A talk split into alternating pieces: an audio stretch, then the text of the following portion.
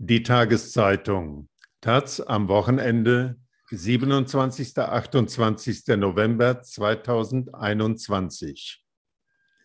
Willkommen im Land der Mitbestimmung, Herr Musk. Christiane Benner ist zweite Vorsitzende der IG Metall. Sie sieht vielfältige und engagierte Belegschaften als großes Plus beim Kampf gegen rechte Hetze und beim klimafreundlichen Umbau der Autoindustrie. Interview von Pascal Beuker, Anja Krüger und Ralf Pauli. Frau Benner, Tesla wird in Kürze in seiner neuen Gigafactory in Brandenburg die ersten E-Autos vom Band rollen lassen. Tesla-Chef Elon Musk ist bekannt dafür, nicht gerade besonders gewerkschaftsfreundlich zu sein. Was glauben Sie, welche Stellung wird die IG Metall bei Tesla haben können? Wir machen Angebote für die Menschen, die jetzt anfangen, bei Tesla zu arbeiten. Das heißt, dass wir zunächst die Beschäftigten von der guten Arbeit der IG Metall überzeugen wollen. Ich denke, dass uns das auch gelingen wird. Wir gehen mit Tesla so um wie mit jedem Unternehmen, das sich neu gründet. Brandenburgs Wirtschaftsminister Jörg Steinbach hat verkündet, er habe nach langen Gesprächen die Zusage von Tesla erhalten, die Anwendung deutschen Arbeitsrechts zuzulassen und sich auch einer Betriebsratsbildung nicht in den Weg zu stellen. Freut Sie das? Dass ein Konzern verspricht, sich an Recht und Gesetz zu halten, ist kein Grund zur Freude, sondern eine Selbstverständlichkeit. Ich habe eine Zeit lang in den USA gelebt und weiß daher, dass es dort autokratischere Vorstellungen von Unternehmensführung gibt. Das ändert aber nichts an den Regeln in Deutschland. Willkommen im Land der Mitbestimmung.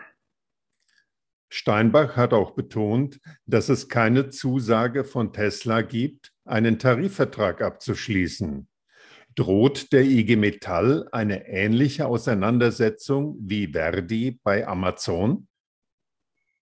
Um darüber zu spekulieren, ist es viel zu früh. Das Tesla-Werk ist doch noch nicht einmal eröffnet. Wir gehen jetzt Schritt für Schritt voran. Als erstes gilt es, den Beschäftigten gewerkschaftliche Organisation zu ermöglichen. Der nächste Schritt wäre dann die Gründung eines Betriebsrates.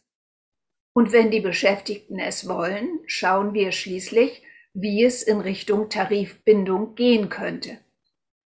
Das ist zumindest der Weg, der in anderen Unternehmen üblich ist. Tarifverträge gibt es aber nie geschenkt, sondern nur mit solidarischen Belegschaften und gewerkschaftlicher Organisationsstärke. Das Tesla-Werk steht für den Transformationsprozess weg vom Verbrenner hin zur E-Mobilität. In den Belegschaften der klassischen Autokonzerne und bei deren Zulieferern gibt es große Ängste, wie sicher ihre Arbeitsplätze noch sind. Wie geht die IG Metall damit um? Es lässt sich nicht bestreiten, dass der Strukturwandel erhebliche Risiken für die Beschäftigung in Teilen der Automobilindustrie birgt. Denn mit den neuen Technologien und Produkten ändern sich die Produktionsstrukturen und Prozesse sowie die Qualifikationsanforderungen zum Teil grundlegend. Wir müssen den Beschäftigten Sicherheit geben. Sie wollen schlicht wissen, habe ich auch in den nächsten Jahren noch einen Arbeitsplatz? Was bedeutet das konkret? Es wird sich eine Menge verändern, vor allem für jene, die bei Zulieferern in der zweiten und dritten Reihe der Wertschöpfungskette beschäftigt sind, die heute noch häufig am Verbrenner hängen. Durch grüne Technologien entstehen auf der anderen Seite auch Arbeitsplätze. Entscheidend ist, dass dieser Transformationsprozess mit den Beschäftigten und nicht gegen sie organisiert wird. Nur so können wir den Menschen die Befürchtung nehmen. Es gibt Veränderung, aber wir nehmen euch dabei mit. Wir machen das mit euch gemeinsam. Das ist die Botschaft, die wir vermitteln wollen. Wie soll das gelingen? Keine Frage, viele Berufsfelder verschieben sich oder verschwinden. aber es entstehen dafür neue. Da geht es dann ganz zentral um Qualifizierung und Weiterbildung, ebenso wie um eine neue Verteilung beim Arbeitsvolumen, beispielsweise durch eine Vier-Tage-Woche. Damit können wir mehr Beschäftigte im Produktionsablauf halten. Das haben wir ja auch schon in einigen Betrieben gemacht. Nötig sind außerdem passgenaue Instrumente, damit die Transformation in den besonders betroffenen Regionen gelingen kann, und zwar frühzeitig. Wichtig sind dafür regionale Innovations- und Transformationscluster, um die wirtschaftliche Leistungs- und Wandlungsfähigkeit einer Region, die heute stark vom Fahrzeugbau abhängt, zu erhalten und langfristig zu stärken. Also, wir brauchen öffentliche Investitionen und Qualifizierung. Was glauben Sie, findet die Mehrheit der IG Metall-Mitglieder Greta Thunberg gut oder schlecht? Wir haben dazu keine Befragung gemacht, aber ich vermute, dass die Mehrheit der Mitglieder wohl eher keine glühenden Anhänger sind. Und wie ist das bei Ihnen? Die Klimafrage lässt sich nicht ignorieren, sonst haben wir bald keinen bewohnbaren Planeten mehr. Greta Thunberg und Fridays for Future haben einen enormen Turbo in den ökologischen Teil der Debatte gebracht. Das muss man anerkennen. Was fehlt, ist die soziale Komponente. Wir müssen soziale und ökologische Transformation zusammenkriegen.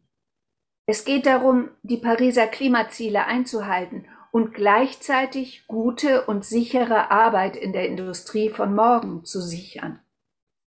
Bisher schien uns die IG Metall nicht gerade an der Spitze der Klimabewegung zu stehen. Wir rufen nicht einfach Klima, sondern benennen auch die Voraussetzungen und Schritte für einen Umstieg. Wir haben mit dem BUND ein gemeinsames Forderungspapier vorgelegt, in dem wir von der kommenden Bundesregierung verlangen, die konkrete Umsetzung der Energie- und Mobilitätswende in den Mittelpunkt ihres Handelns zu stellen. Bis 2030 braucht es öffentliche Zukunftsinvestitionen in Höhe von 500 Milliarden Euro. Die Lasten müssen gerecht verteilt die notwendigen Investitionen durch solidarische Finanzierung getragen werden. Wir wollen ein Fair-Wandel, eine Transformation, die gleichermaßen sozial, ökologisch und demokratisch ist. Da muss die Koalition jetzt liefern. Haben Sie da die Basis hinter sich? Bei der Bundestagswahl war unter Gewerkschaftsmitgliedern die Zahl an AfD-Wählerinnen überdurchschnittlich hoch. 10,3 Prozent gesamt versus 12,3 bei Gewerkschaftsmitgliedern. Unsere Haltung lässt da keinen Zweifel. Klare Kante gegen Rassismus und jegliche Form von Menschenfeindlichkeit. Allerdings sollte genau hingeschaut werden. Es gibt je nach Alter signifikante Unterschiede. Bei den jungen Leuten ist die AfD-Affinität nicht hoch, bei den Frauen übrigens auch nicht. Wir stellen die höchste Affinität zur AfD in der Gruppe der 35 bis 50-Jährigen fest, wo besonders viele von den ganzen Veränderungen verunsichert sind. Aber da muss man einfach in die Auseinandersetzung gehen. Betriebe sind durch die Mitbestimmung Orte der Integration und das lassen wir uns nicht kaputt machen. In der Metall- und Elektroindustrie gibt es Unternehmen, die vereinen unter ihren Beschäftigten über 100 verschiedene Nationalitäten. Da geht es darum, zusammenzuhalten. Unsere Vielfalt macht uns stark und wir werden sie gegen rechte Hetzer konsequent verteidigen. Wie hoch ist der Anteil von Menschen mit Migrationsgeschichte in der IG Metall? Fast jedes vierte Mitglied hat eine Migrationsgeschichte. Das entspricht dem Anteil an der Gesamtbevölkerung. Die Gewerkschaft ist also ein Spiegel der Gesellschaft, was ungewöhnlich ist für eine politische Großorganisation in Deutschland. Bemerkenswert ist, dass der Anteil unter den Betriebsräten und den Vertrauensleuten höher ist. Rund 34 Prozent der IG Metall Vertrauensleute haben eine Migrationsgeschichte. Wie erklären Sie sich das? Von großer Bedeutung ist, dass die Gewerkschaft und der Betrieb lange Zeit für Migrantinnen und Migranten die einzigen Orte waren, an denen sie eine Chance auf demokratische Teilhabe und Bildung besaßen. Man konnte schon seit 1972 auch ohne deutschen Pass in den Betriebsrat gewählt werden. Sie haben Gewerkschaftsmitglieder mit Migrationsgeschichte aktuell für eine Studie befragen lassen. Sie ist soeben fertig geworden. Das gewerkschaftliche Engagement zieht sich durch die Generationen. Aktive Kolleginnen und Kollegen mit Migrationsgeschichte ermuntern andere, sich ebenfalls zu engagieren. Fast alle Befragten beschreiben die IG Metall als politische Heimat und Solidargemeinschaft. Trotzdem sind Menschen mit Migrationsgeschichte in den Führungspositionen der IG Metall unterrepräsentiert. Unter den sieben geschäftsführenden Bundesvorstandsmitgliedern ist niemand zu finden. Wohl wahr. Aber immerhin sind wir mit zwei Frauen vertreten. Bei den 29 ehrenamtlichen Vorstandsmitgliedern sieht es etwas besser aus. Doch es stimmt schon, da ist Luft nach oben. Das gilt auch für die Betriebsratsspitzen. Der Anteil liegt dort derzeit bei 10 Prozent.